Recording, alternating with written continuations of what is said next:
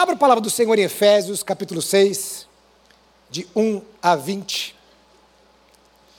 Efésios, capítulo 6, de 1 a 20. Ou, oh, desculpa. Ô, oh, irmãos. Efésios 6, de 10 a 20. Vamos ler até o 20, diz assim: Quanto ao mais, sede fortalecidos no Senhor e na força do seu poder. Revesti-vos de toda a armadura de Deus, para poderdes ficar firmes contra as ciladas do diabo, porque a nossa luta não é contra carne ou sangue, e sim contra os principados e potestades, contra os dominadores deste mundo tenebroso, contra as forças espirituais do mal nas regiões celestes.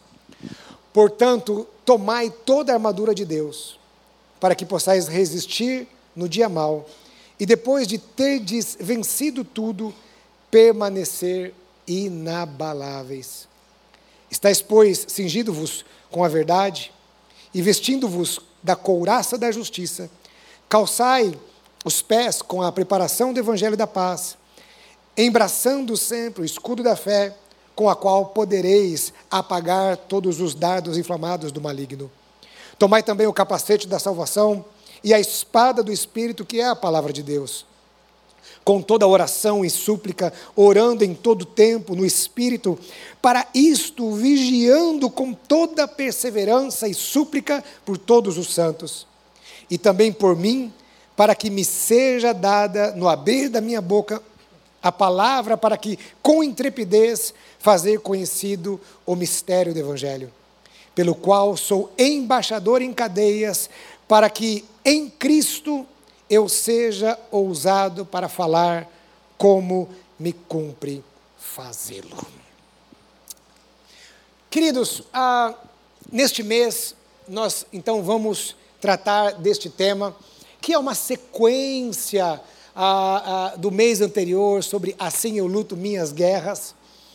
Hoje nós vamos é, trazer uma introdução, então nós vamos falar um pouquinho a respeito da guerra, da batalha, vamos falar a respeito do inimigo e vamos falar a respeito das armas. Né? Eu disse aqui de manhã, ah, se um sermão tem, tem, três pontos, ele é batista. Se não tiver três pontos, não é batista. Né? Sermão batista, tem que ter três pontos, conclusão, né? E então hoje nós vamos então caminhar nesta linha. Ah, o tema é a armadura de Deus, então nós vamos falar da batalha, vamos falar do nosso inimigo e vamos falar das armas. E eu quero deixar logo de início aqui, ah, na introdução da nossa conversa, de que muitas pessoas eles têm uma visão talvez um pouco distorcida desse texto. No final da década de 90, início dos anos 2000, a igreja aqui no Brasil ela entrou numa fase muito grande desta questão de batalha espiritual. Não sei se vocês lembram disso, né? Então surgiu nessa época muitos ministérios de batalha espiritual. Era congresso de batalha espiritual, tudo era batalha espiritual, né? muitos atos, né, e tal. E foi um período bom porque despertou a igreja para uma realidade que realmente me parece que ela estava meio adormecida da realidade de um mundo espiritual. Mas claro que também tivemos alguns exageros. Em cultos e congressos, quantas vezes eu vi isso, né? Então, às vezes os pastores pregavam, ministravam e falavam assim: agora nós vamos nos revestir da armadura. Vocês lembram disso? Quantas vezes já fizeram? Quanta gente já não vestiu tantas vezes a armadura, né? Tantas vezes você foi lá e botou capacete, botou o cinto, botou coraça, é, empunhou a espada e tal, né? E era a sensação que você tinha que era assim, era mais ou menos assim, né? Agora, né? Você vestido, era daquela armadura metafísica, né? Aquela coisa espiritual que está cobrindo você assim, né? E então você sai para lutar contra os demônios lá fora, né? Algo mais ou menos nesse sentido. Mas quando a gente olha para a armadura colocada por Paulo, parece que não tem muito a ver com isso. Ele fala, por exemplo, do cinturão da verdade. Nós vamos ver cada, cada, cada parte da armadura. Ele fala do cinturão da verdade. Ou seja, o cinturão, na, na, naquela, na, naquela armadura, né, provavelmente romana, né, ele, ele fazia uma ligação da couraça, fazia uma ligação da espada, que era na, naquele cinto que se empunhava a espada, era um elo de ligação das, de outras partes da, da armadura. Então Paulo estava dizendo o seguinte: olha, a, a nossa vida ela tem que ser baseada na verdade. Então não está relacionado a uma arma espiritual que você vai lá lutar com os demônios, mas a um princípio de vida e de relacionamento com Deus.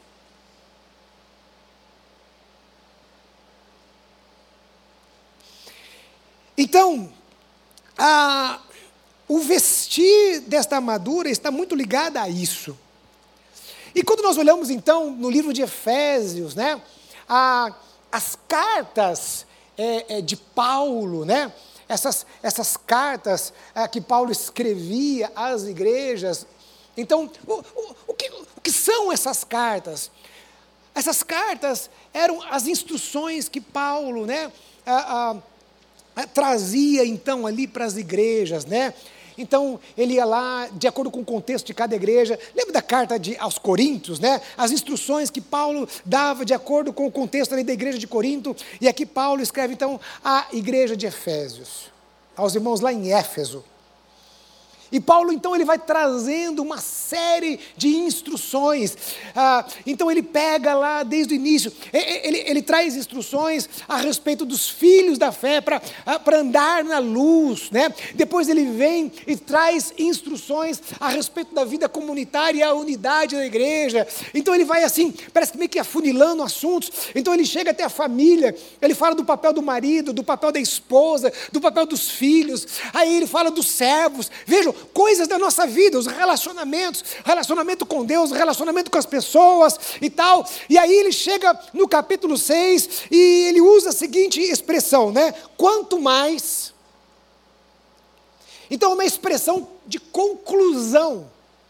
Tem um termo aqui no hebraico, no, no grego. Então, é assim, olha, eu falei tudo isso para vocês, agora concluindo, para que vocês possam permanecer firmes em relação a tudo isso que eu coloquei aqui. Essa vida cheia de guerras, de batalhas intensas. Então vocês devem se revestir da armadura de Deus para que vocês possam permanecer firmes, inabaláveis. Então veja, são muitas guerras. Deus está conosco nessas guerras.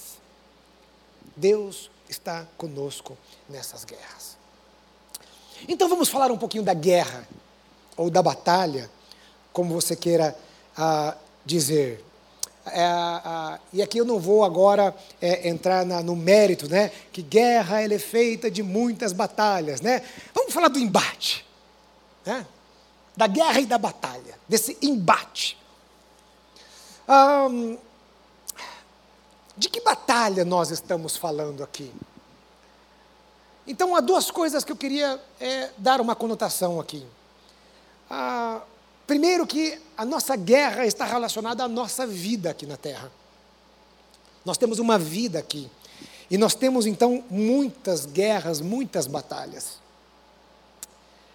Você vai perceber, e agora eu quero dizer a vocês que ah, nesse, nesse período de transição da nossa igreja, estarei um pouco mais presente aqui, ah, pregando, né, principalmente nesse culto das dez e meia.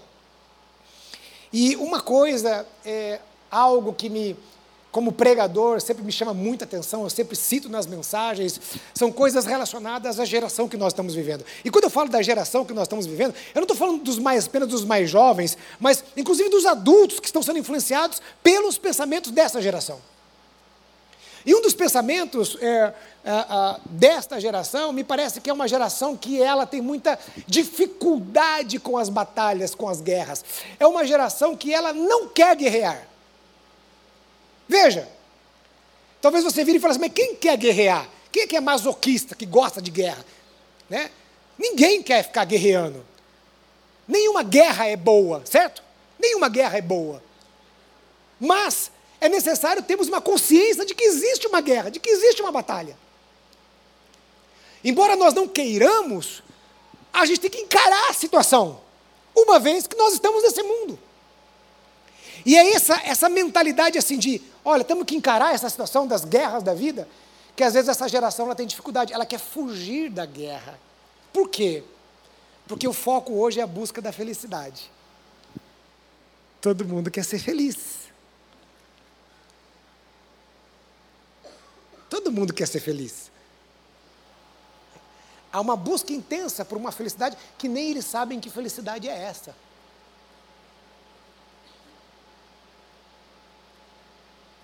Da geração hedonista, que busca a diminuição da dor e o aumento daquilo que lhe dá prazer.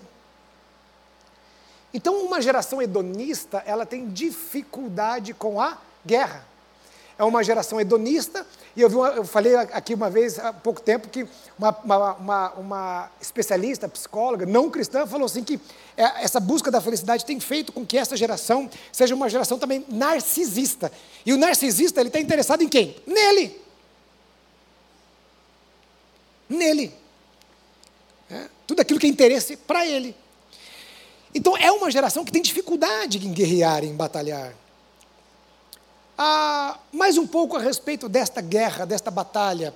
Esta guerra, Paulo declara que existe uma. É, de que ordem é essa guerra? E essa guerra ela é de ordem espiritual. O mundo natural é regido pelo mundo espiritual. Nós estamos, quer você queira, quer você não queira, quer você esteja é, ciente ou não ciente, quer você acredite ou quer você não acredite, o mundo espiritual rege o mundo físico. É o mundo espiritual que rege o mundo físico. E quando se fala de guerra, não existe neutralidade numa guerra. Eu devia ter conversado com os nossos irmãos do Exército, né? Ah, antes de preparar essa mensagem, né? Podia trocar umas ideias com eles, né? Se eu falar alguma besteira aqui, viu? Vocês me, né? Depois vocês me puxam a orelha, né? Mas uma vez que você está na guerra,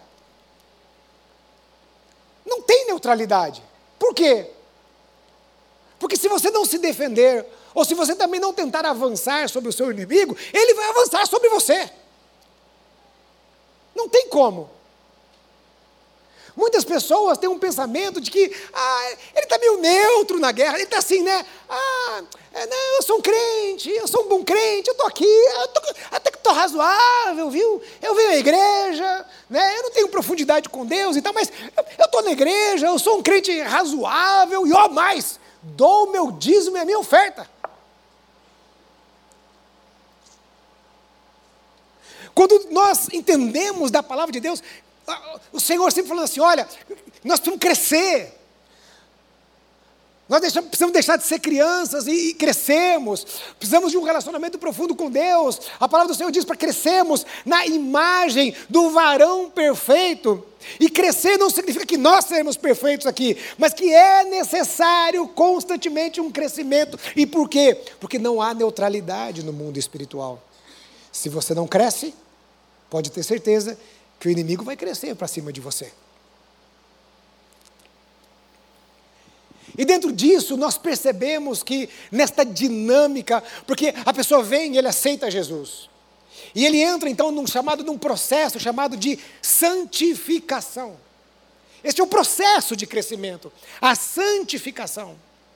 E neste processo, nós percebemos que algumas pessoas, eles vão se cansando e eles vão desistindo das suas lutas e das suas guerras.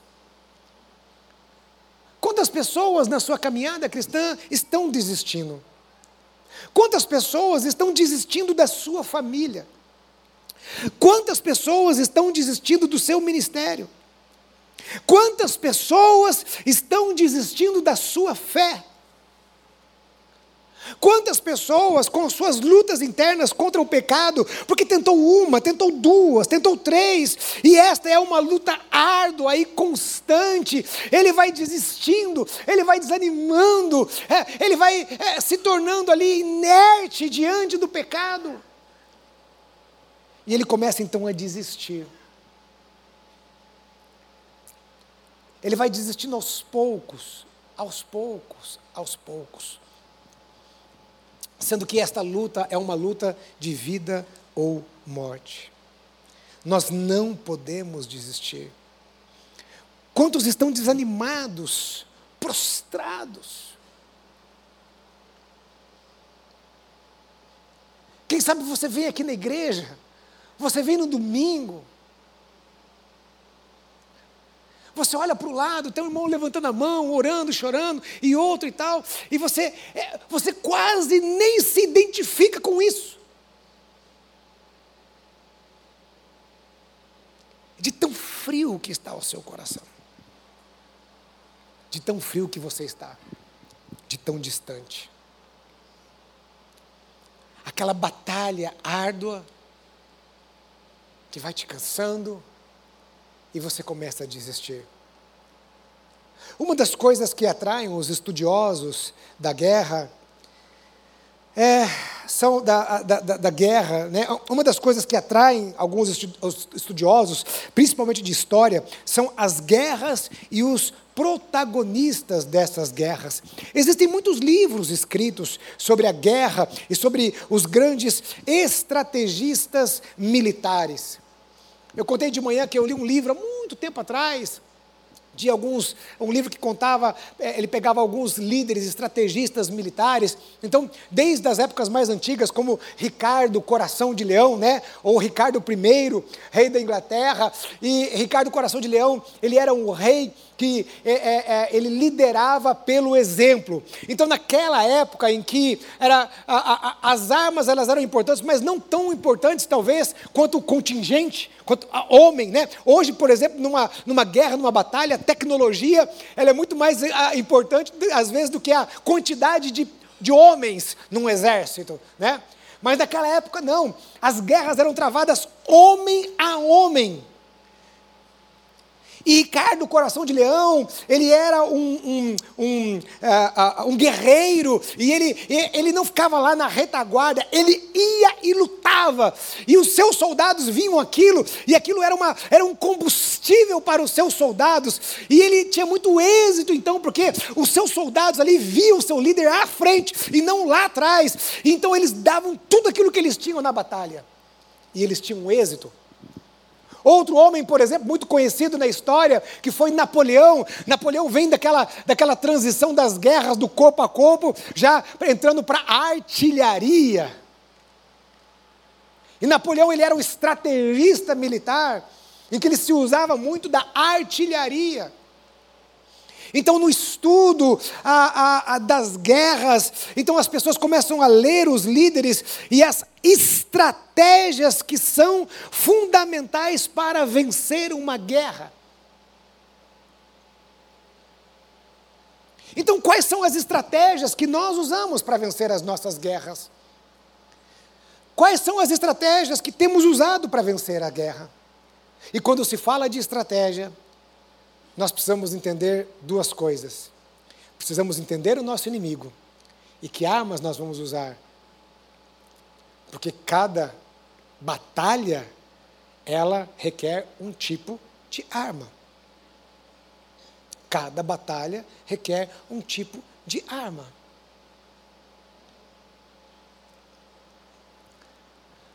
Então, falamos da guerra, algumas linhas gerais da guerra. E vamos pensar então um pouquinho a respeito do nosso inimigo. Bom, vemos, existe um inimigo. Quem é esse inimigo? Quais são as suas forças? Então Paulo diz: olha, nós temos um inimigo e o inimigo é o diabo. O inimigo é o diabo. Ele diz: olha, a nossa luta não é contra carne ou sangue Veja que é um grande erro quando nós estamos lutando com o inimigo errado. E às vezes as pessoas estão lutando com o inimigo errado. Você está lutando com a sua esposa, você está lutando com o seu marido, você está lutando com os seus filhos. E você está ali gastando energia. Você está ali brigando com seu marido, gastando energia, tentando convencer ele de alguma coisa. Você, esposa, está ali gastando energia, tentando convencer o seu marido de alguma coisa. E de repente vocês estão ali numa luta que ela é meramente carnal, oriunda da carne. E por mais que ambos tenham boa intenção, por mais que ambos estejam querendo o melhor para sua casa, mas está no âmbito da, da carne. E quando eu falo carne, não estou falando apenas do pecado, mas de algo que é natural, material.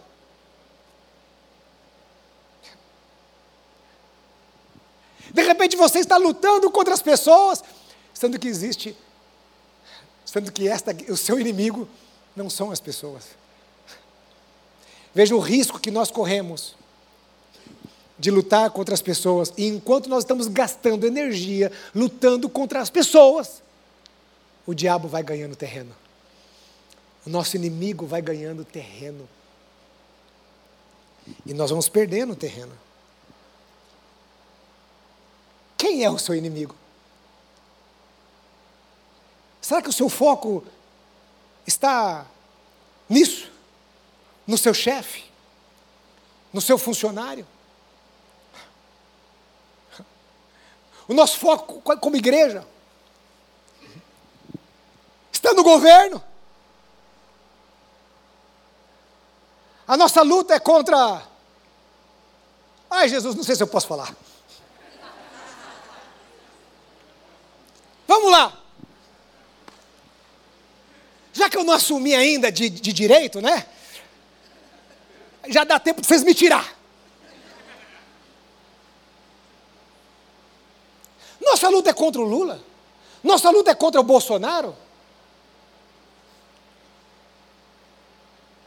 Nossa luta é contra o PT, nossa luta é contra o, o PSDB, nossa luta é contra o PL, nossa luta é contra o PSOL, nossa luta é contra.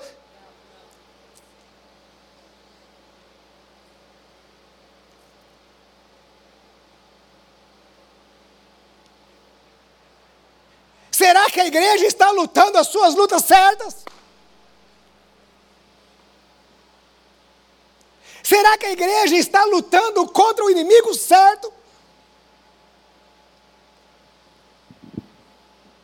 Gastando energia.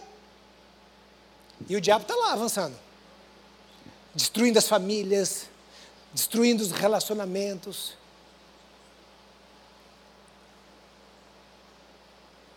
Veja como é o nosso inimigo. Olha na história. Lá atrás, na igreja primitiva. Veja, vamos, ah, vamos no Éden, no Éden. Como o nosso inimigo ele se apresentou. Sagaz, esperto. A gente se acha muito esperto, né? A gente acha sabichão de tudo, né? Satanás foi lá e ó, ó, na Eva. Depois a gente vem, vamos na história da igreja. Lá, igreja primitiva, os três primeiros séculos. Uau, era milagre, era não sei o quê. A igreja assim, né? Avivamento e dá-lhe perseguição. Mas quanto mais perseguição, mais avivamento. Quanto mais perseguição, mais, quanto mais matava crente, mais brotava crente. Aí o Job olha e fala assim: esse negócio não está dando certo, não. Aí ele pega um imperador. Esse imperador tem um sonho. Antes de uma batalha, ele vê uma cruz. E ele fala assim: Quer saber de uma coisa? Agora todo mundo é cristão. Mas olha só, vamos pegar uns elementos aqui do paganismo, umas imagens, uns ídolos, vamos colocar aqui junto. Mas todo mundo é cristão. Esperto, né? E aí vai, na história da humanidade. Então veja, o nosso inimigo, ele é astuto, ele é sagaz, ele é esperto. Muito esperto. Veja, o diabo ele não pode ler a sua mente. Veja no caso de Jó, a não ser que Deus permitiu, o diabo não podia tocar em Jó. Então veja, Uma vez que o diabo ele não tem esse poder de tamanha proximidade, porque a Bíblia diz que ele é como um leão. Ele não é o leão, o leão é o leão da tribo de Judá. Mas ele, ele é como um leão que fica o que? Ao nosso derredor. Então ele não pode tocar gente. Como ele não pode tocar gente, o que, que ele faz? Setas e dardos inflamados do maligno. O que, que são setas e dardos inflamados do maligno? É algo que você joga, mas à distância. Uma vez que você não tem a proximidade de pegar ali uma daga, uma espada e pá, então ele pega setas e dados inflamados do maligno, ele, ele joga de longe. E onde? Qual é o alvo das setas e dos dados inflamados do maligno? Mente. Aqui.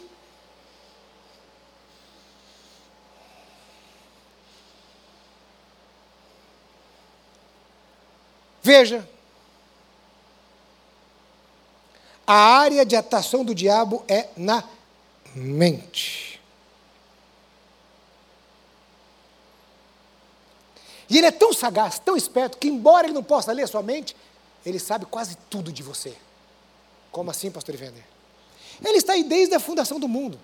Hernandes Dias Lopes, ele fala o seguinte, a respeito da, da, da, do exército. Aqui o texto diz assim, não é? Ele fala assim, olha, a nossa luta é contra, olha, olha só, principados, potestades, dominadores desse, desse mundo tenebroso e forças espiritual do mal. Então, ou seja, há uma legião de demônios lutando contra nós.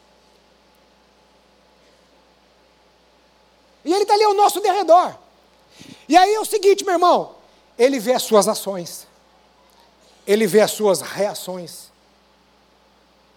Ele te conhece. Ele não precisa ler o seu pensamento. Através das suas ações, das suas reações, através daquilo, nós emitimos sinais.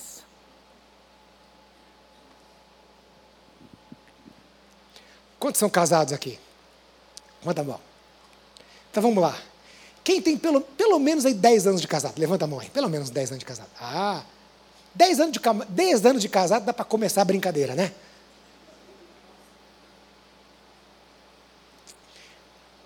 Eu sei que a Cris ela vai me matar quando chegar em casa. Mas esse ano vamos completar 18 anos de casada. Eu sei que eu tenho uma carinha assim de 20 e ela de 15.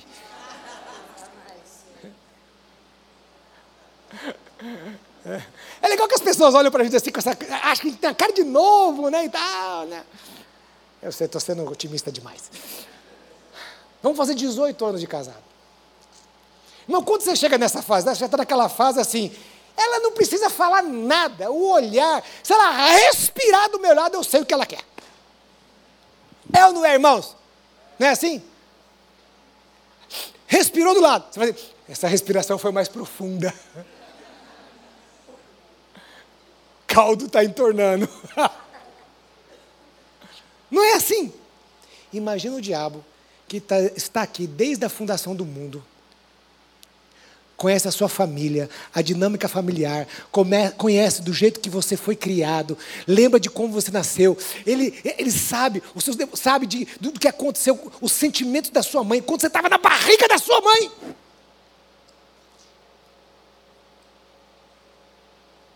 E ele vai pegando todas essas informações.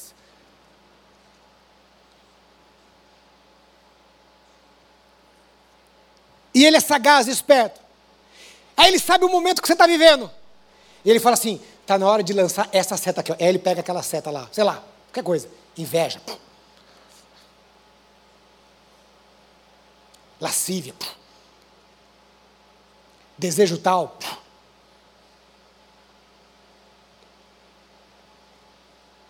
E qual é a dinâmica? O pensamento vem, se ele gera fruto, se torna uma prática pecaminosa. Essa prática pecaminosa é onde abre as portas. Porque o pecado gera consequências. E aí é onde ele vem, mata, rouba e destrói. Ele mata a sua vida espiritual, ele mata o seu casamento, ele mata os seus relacionamentos, ele mata a sua vida espiritual.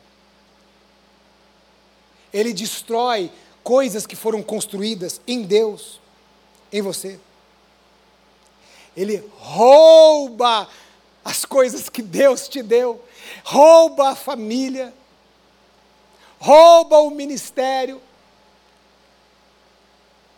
rouba as coisas lindas que Deus te deu.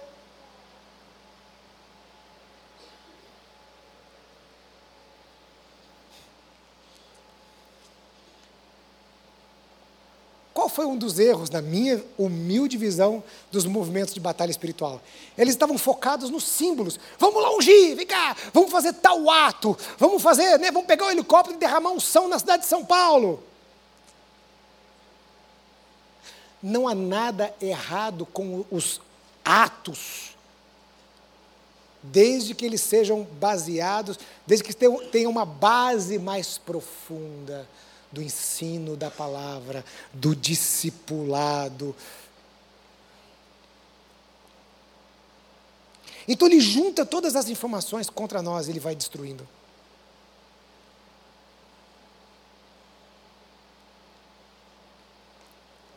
Veja quem é o nosso inimigo. Você precisa saber o seu inimigo para você poder derrotar ele. Você precisa saber como ele age. Qual é a filosofia de guerra dele. Um dos grandes problemas numa guerra é você identificar corretamente a sua posição na guerra diante do inimigo. Porque tem gente que se, a, se subestima e tem gente que se superestima. Então é comum algumas pessoas se superestimar. Não, não é bem assim, não, está tudo certo. Ó, vai no seu braço forte, sem depender de Deus. Eu tenho vivido um tempo de aprendizado para depender de Deus, irmãos. Eu acho que tem muito a ver com esse ciclo de vida e essa é, esse tempo na vida.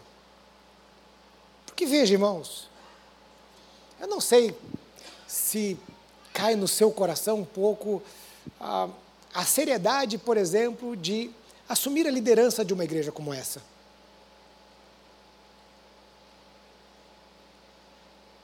Iniciada pelo pastor Ernesto Nini, pastoreada pelo pastor Jonas Neves. Tem noção?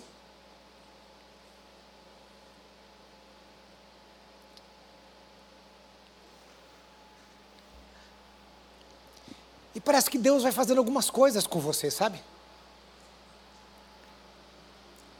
Porque às vezes nós temos uma liderança natural, mas Deus não quer que a gente lidere apenas com a liderança natural.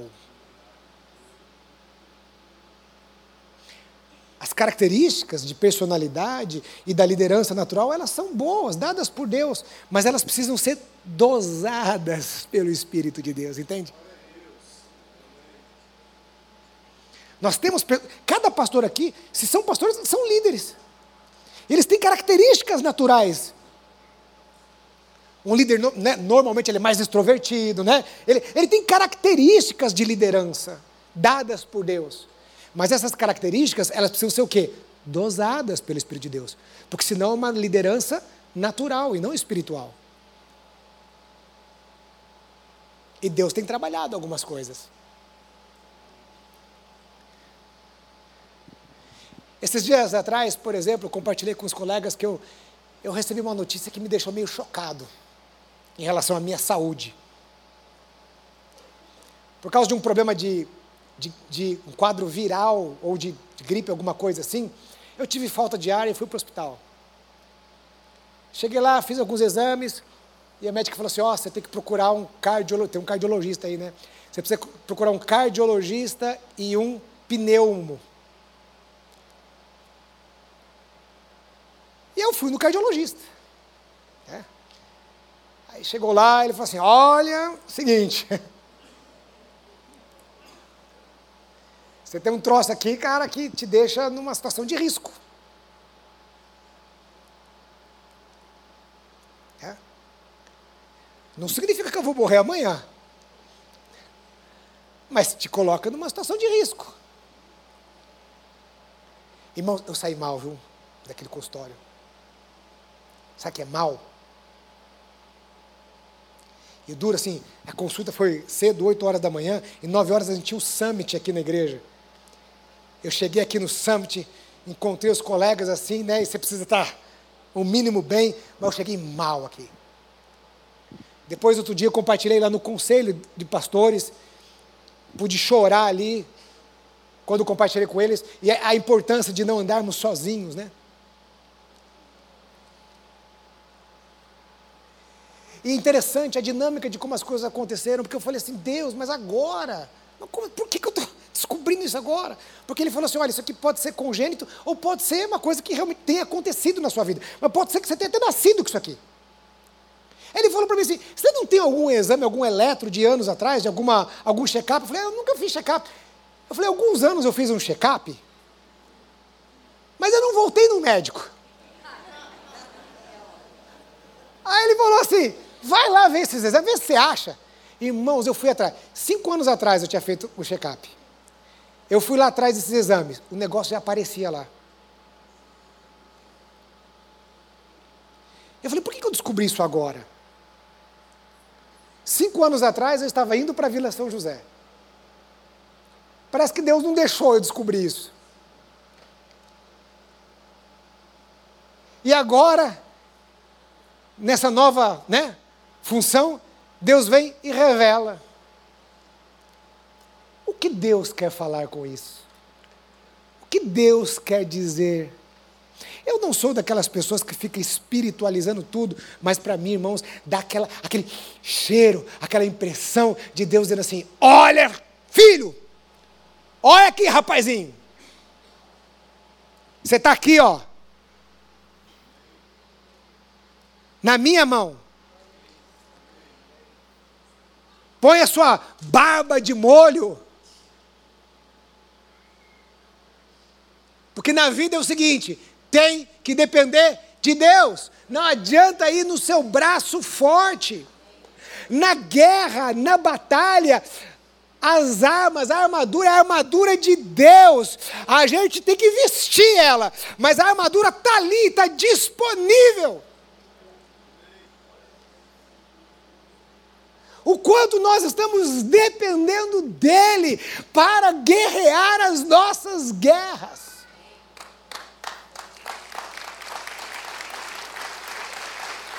Então veja, o quanto nós estamos dependendo dEle para guerrear as nossas guerras. Então a gente não pode nos superestimar e também, claro, também não nos subestimar.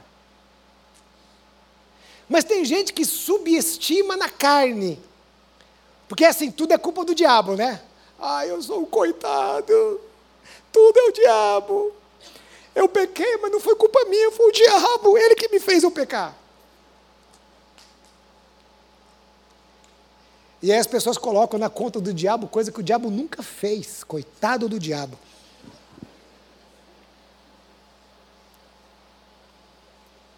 Então Paulo diz assim: olha, vocês precisam estar preparados para o dia mal. Nessa preparação não é nem subestimar, su superestimar e nem subestimar. Apenas estejam preparados para o dia mal. E tem aqui a armadura, ou seja, Deus nos deu tudo o que é necessário para vencermos. Tudo. Vamos falar um pouquinho mais ali na frente. Eu preciso correr aqui, né? Então vocês precisam estar preparados para o dia mau. Irmãos, o dia mau vem. Sabe quando parece que tem densas trevas sobre você? Aí começa aquele monte de coisa, aquele monte de luta. É luta no seu casamento, é luta no seu trabalho, é luta daqui, é luta lá. Você fala assim, meu Deus do céu, da onde, da onde tanta luta vem? Parece que o inferno inteiro se levanta contra você. Eu não me esqueço do pastor Enéas, quando o avião da TAM caiu ali, a gente estava aqui na casa do povo e veio a notícia: nossa, o avião da TAM caiu, não e aquelas imagens do prédio pegando fogo, aquele negócio. Era um dia assim, irmãos, era um dia nublado, chuvoso, frio. Pastor Enéas virou e falou assim: tem dias que são sombrios, que o inferno se levanta. São, ele, falou, ele usou essa expressão, são potestades. Foi um dia pesado, denso. Você já teve sentimento alguma vez? Parece que aquele dia assim, denso, pesado, aquele tempo, aquela época, parece que as potestades do ar estão ali lutando.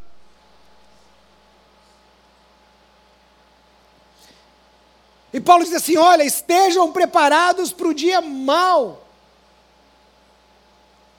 Nós não podemos vestir a armadura só na hora que chega o dia mau, porque às vezes não dá tempo. Na guerra, às vezes você vai ter que dormir ali com o fuzil do lado, você vai ter que dormir com, com a, a, a, a farda, você vai ter que dormir de coturno, porque quando o inimigo chega, meu amigo, não dá tempo, é um Deus nos acuda. Você tem que estar preparado. Até você colocar armadura, já foi. É um princípio de vida espiritual. Estejam preparados, estejam firmes, estejam vigilantes. A luta contra a carne e o sangue se alimente espiritualmente. Viva espiritualmente. Aqui é, é, é um grande alerta para nós, estejamos preparados. Irmãos, por isso que Deus deixou a igreja. Irmãos, isso aqui não é uma instituição apenas com CNPJ. Isso aqui é o corpo de Cristo.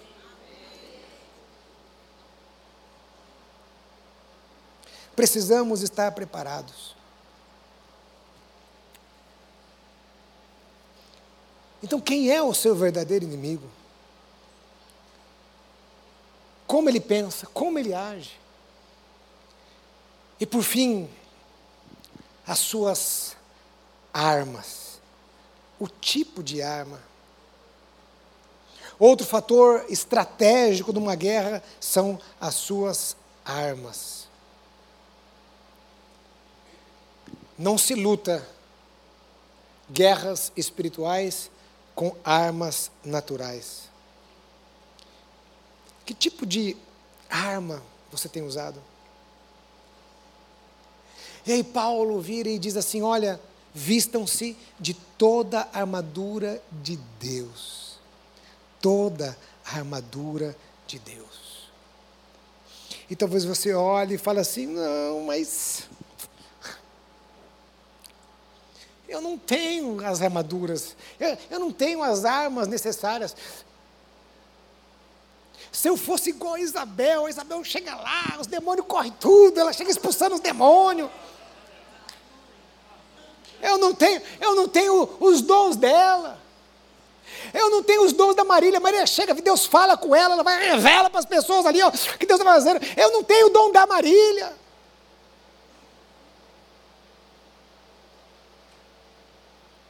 Eu não tenho a, a unção dos, dos pastores aqui. Os pastores que sobem no púlpito, o diabo até treme. É a imagem que as pessoas têm?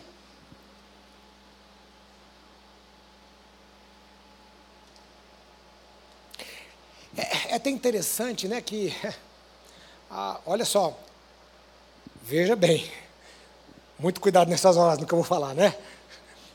Na parte teológica aqui, está aqui, os, os mestres estão aqui antenados, né, irmãos? É muito complicado, porque quando você não é mestre, você prega, está cheio de mestre assim, na, na, sentado na cadeira, né? E falar heresia, aí os caras ó, oh, como é que é? Hã? Vai para fogueira, né? Ó, oh, o cara está querendo voltar lá para a era das trevas, hein? Vai mandar para fogueira. Falar heresia. Então veja, nas guerras espirituais a gente tem uma, um estereotipo de que, que nós mais usamos são os dons espirituais. Poder de Deus.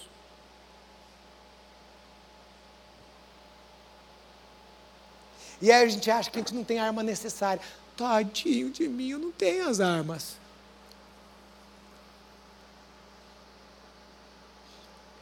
E não tem como não se lembrar de Davi. Quando Davi tentou colocar a armadura de Saul, ele nem andava direito. E Deus falou assim: Você vai vencer o inimigo com a arma que eu te der. Você não precisa das armas dos outros para vencer as guerras. Se for com uma pedra e uma funda, o Golias vai cair. Você não tem que ter a arma do outro. Você não tem que ter arma de ninguém. É a arma que Deus deu a você. Cada um de nós somos diferentes. Deus sabe como Deus trabalha em cada um de nós. E aí a pessoa acha que ele precisa dos dons espirituais. Falar em língua, está no manto do plaplastúbia.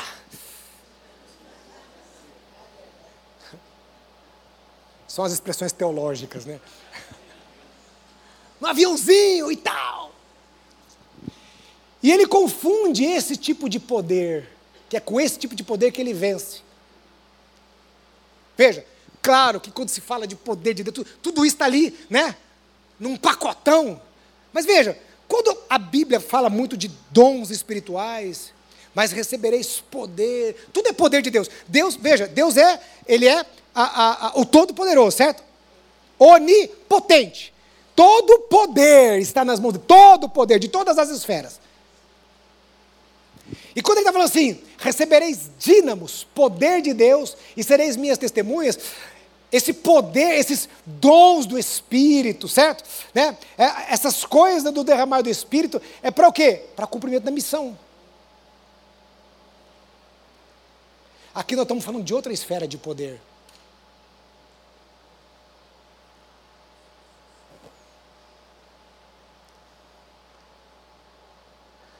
Aqui nós estamos falando de legalidade.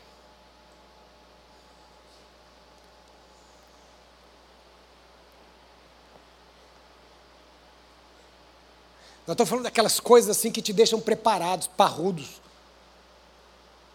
É a base.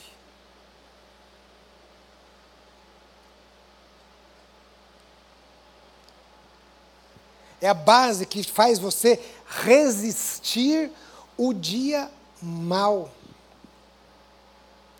Eu falei que a nossa luta, a nossa luta é aqui.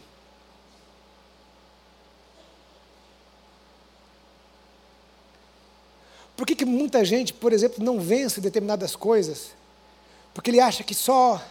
Veja, a oração fortalece, a Bíblia fortalece, mas às vezes ele vai precisar de algo mais. Ele vai precisar da igreja. Ele vai precisar de um discipulador. Às vezes o que ele vai precisar é simplesmente tomar um posicionamento. Porque ele pode orar, fazer jejum, ir para o monte. Lembra, Bel, quando a gente ia para o monte? Lembra? Valo, olha, a gente ia para o Valo Velho, a gente ia para Osasco. Quem tinha diadema é orar. Você pode estar no monte toda sexta-feira, mas não tomar um posicionamento sobre determinada coisa, você não vai estar se revestindo da armadura de Deus. E não é fácil tomar determinados posicionamentos, é difícil.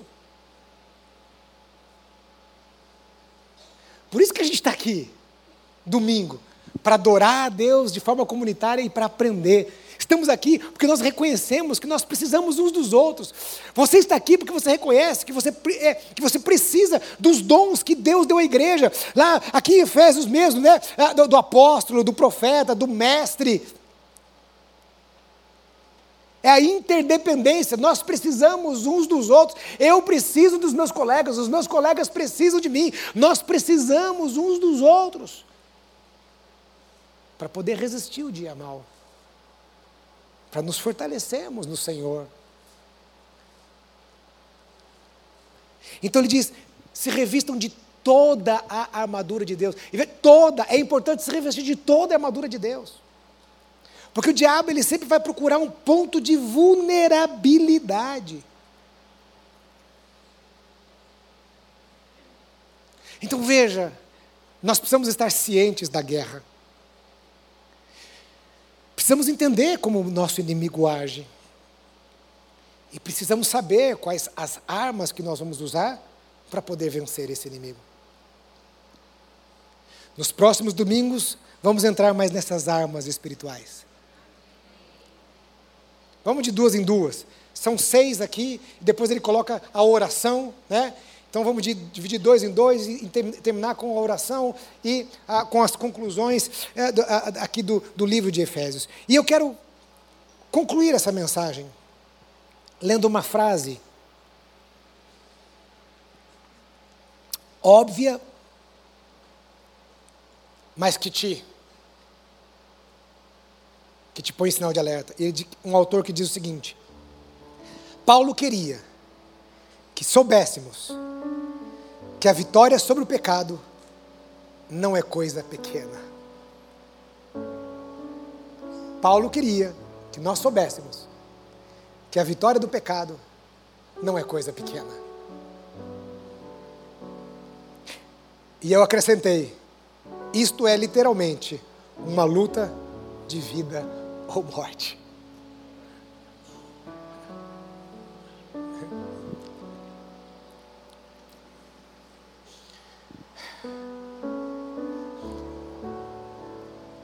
Senhor está conosco. Vamos entrar um pouco mais, trabalhar um pouco mais. Mas o Senhor, Ele, Ele está com você, Ele está comigo.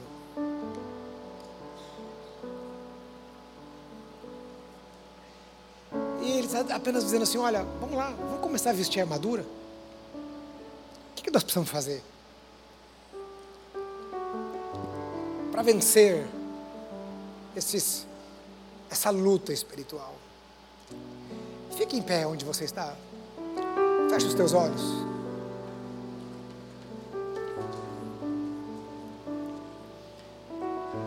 Note que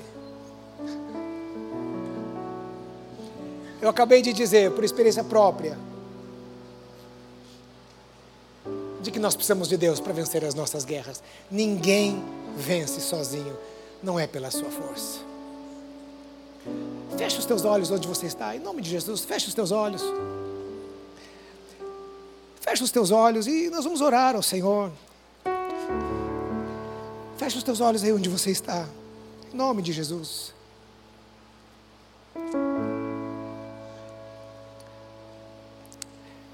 Ore ao Senhor. Ore ao Senhor.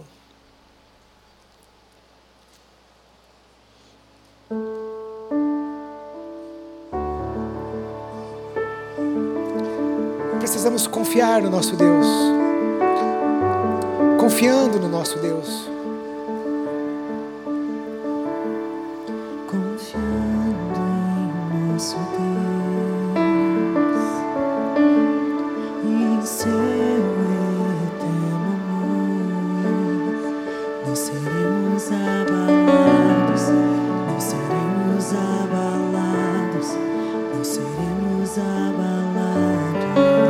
seus olhos, ore ao Senhor.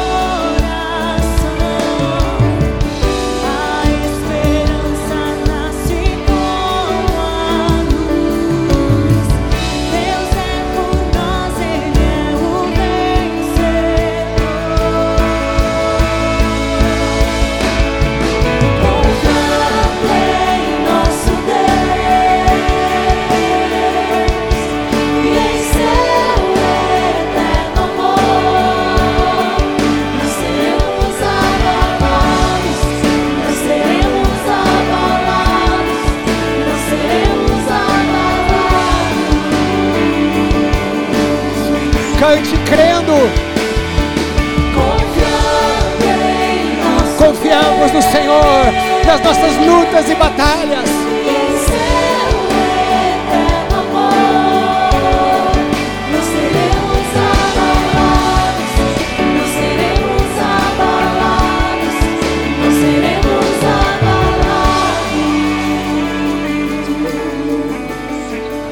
Feche os teus olhos onde você está. Feche os teus olhos onde você está.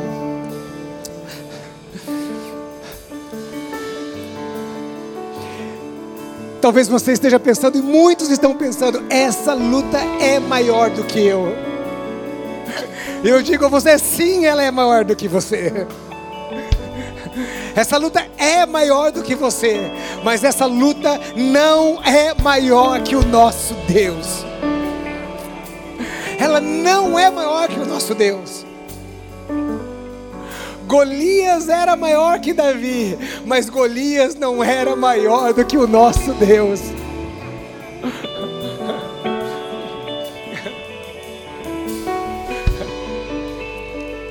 Deus é maior. Deus é maior. Enquanto todos estão de olhos fechados nesse momento, quem sabe você está aqui nesta manhã. Você ouviu a ministração da palavra do Senhor. Quem sabe este é o momento de vocês se render ao Senhor e dizer: Eu confio no Senhor. Quem sabe é a hora de você colocar toda a sua confiança nele. Quem sabe esta hora de você dizer assim: eu entrego a minha vida para Jesus e eu recebo ao Senhor como meu único e suficiente Senhor e Salvador da minha vida. Ou quem sabe você andou longe do Senhor. Quem sabe um dia você já esteve na casa do Senhor e você se desviou dos caminhos do Senhor. Quem sabe esta não é a hora de você voltar para os caminhos do Senhor. Então agora enquanto todos estão de olhos fechados, orando ao Senhor, Nesta hora, eu quero perguntar a você, você que nesta manhã está aqui e você deseja entregar a sua vida para Jesus, ou você deseja se reconciliar com Cristo, aí onde você está no seu lugar, levante uma de suas mãos dizendo assim: ore por mim, porque eu quero entregar a minha vida para Jesus, ou eu quero me reconciliar com Cristo. Eu quero que você dê um sinal com a sua mão, eu quero identificar você, em nome de Jesus. Lá atrás, minha querida, Deus abençoe, pode baixar a sua mão. Você também, querida, pode baixar a sua mão apenas você que está dizendo assim: eu quero entregar a minha vida para Jesus, ou eu quero me reconciliar com Cristo. Levante bem alto uma de suas mãos. Eu quero, eu quero ver esse, essa sua mão levantada. Deus te abençoe aqui do meu lado esquerdo. Pode baixar a sua mão. Aqui essa irmã de rosa, pode baixar a sua mão. Em nome de Jesus, há mais pessoas aqui embaixo ou na galeria. Você está dizendo assim: eu quero voltar para os caminhos do Senhor. Ou você está dizendo: eu quero entregar a minha vida para Jesus. Você que está nos, ve eh, nos vendo e ouvindo pela internet. Se você deseja deseja fazer isso, você vai fazer isso conosco agora. E eu quero fazer um pedido. Vocês que levantaram uma de suas mãos, aqui do meu lado esquerdo, do meu lado direito, por favor, saia do seu lugar e venha aqui na frente. Eu quero orar com você nessa hora, por favor. Todos que levantaram uma de suas mãos, por favor, saia do seu lugar. Isso, venha aqui na frente, em nome de Jesus. Todos vocês que levantaram uma de suas mãos, nós queremos orar com você. É um momento de batalha e nós juntos queremos batalhar com você. Saia do seu lugar, venha aqui na frente nessa hora. Vocês que levantaram uma de suas mãos, isso, em nome de Jesus, pode sair. Se você não não levantou a sua mão, mas deseja vir até aqui, entregar a sua vida para Jesus, saia do seu lugar, venha até aqui. Nós vamos orar com você nessa hora. É isso. Pode vir aqui, pode vir aqui pertinho de mim. Em nome de Jesus. Em nome de Jesus. Pode dar um passo à frente aqui. Eu queria pedir que você se chegasse mais aqui onde eu estou. Isso, pode vir aqui. Em nome de Jesus. Nós vamos orar ao Senhor nessa hora. Você que está nos ouvindo pela internet, se você deseja fazer isso, você vai orar nessa hora conosco, da mesma forma que estamos orando aqui. Quem sabe, se você está fazendo alguma coisa, deixe que você está fazendo. Se você está dirigindo, tiver um lugar para parar aí, para onde você está. E nós vamos orar juntos nessa hora. Pare no lugar seguro. Por favor, nós vamos orar nessa hora. Você que está aqui na frente, nós vamos orar. É uma oração de entrega. É aquela oração que, que você está dizendo assim: eu estou cansado. Eu preciso de um general sobre a minha vida.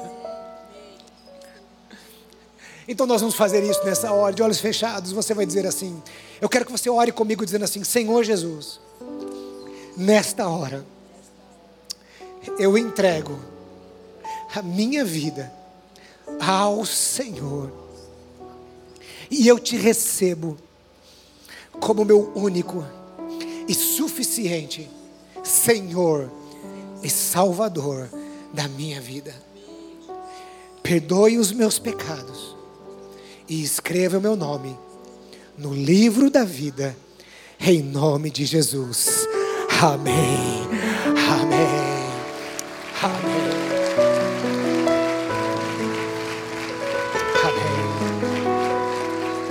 Olha,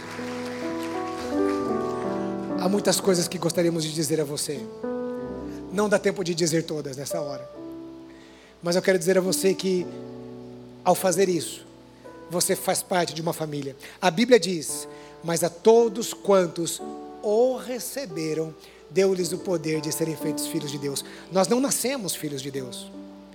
Todos nós nascemos criaturas de Deus. Nós nos tornamos filhos de Deus quando recebemos a Ele. E eu queria que vocês conhecessem uma parte de uma nova família. Você ainda tem a sua família de sangue e não vai deixar de ser sua família. Mas eu quero falar de uma família espiritual. Então, para isso, dá uma olhadinha para essas pessoas que estão aqui atrás.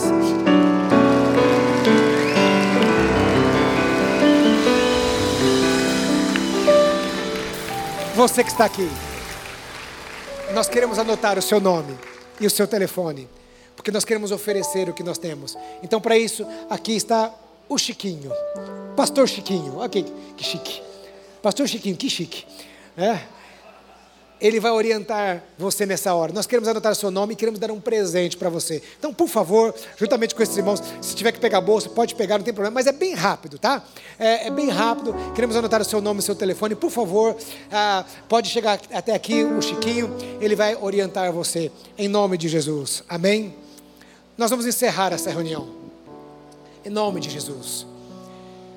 E que esta introdução é, dê a você um pouquinho de, é, de sal na boca, para você se aprofundar ali no livro de Efésios. E eu tenho certeza que Deus vai nos conduzir nesse processo. Em nome de Jesus. Feche os teus olhos, Pai. Nós louvamos ao Senhor por este tempo. Continue falando conosco, Senhor. Leve os teus filhos na tua paz, para a glória do teu nome, em nome de Jesus. Amém. Amém. Deus te abençoe, meu querido.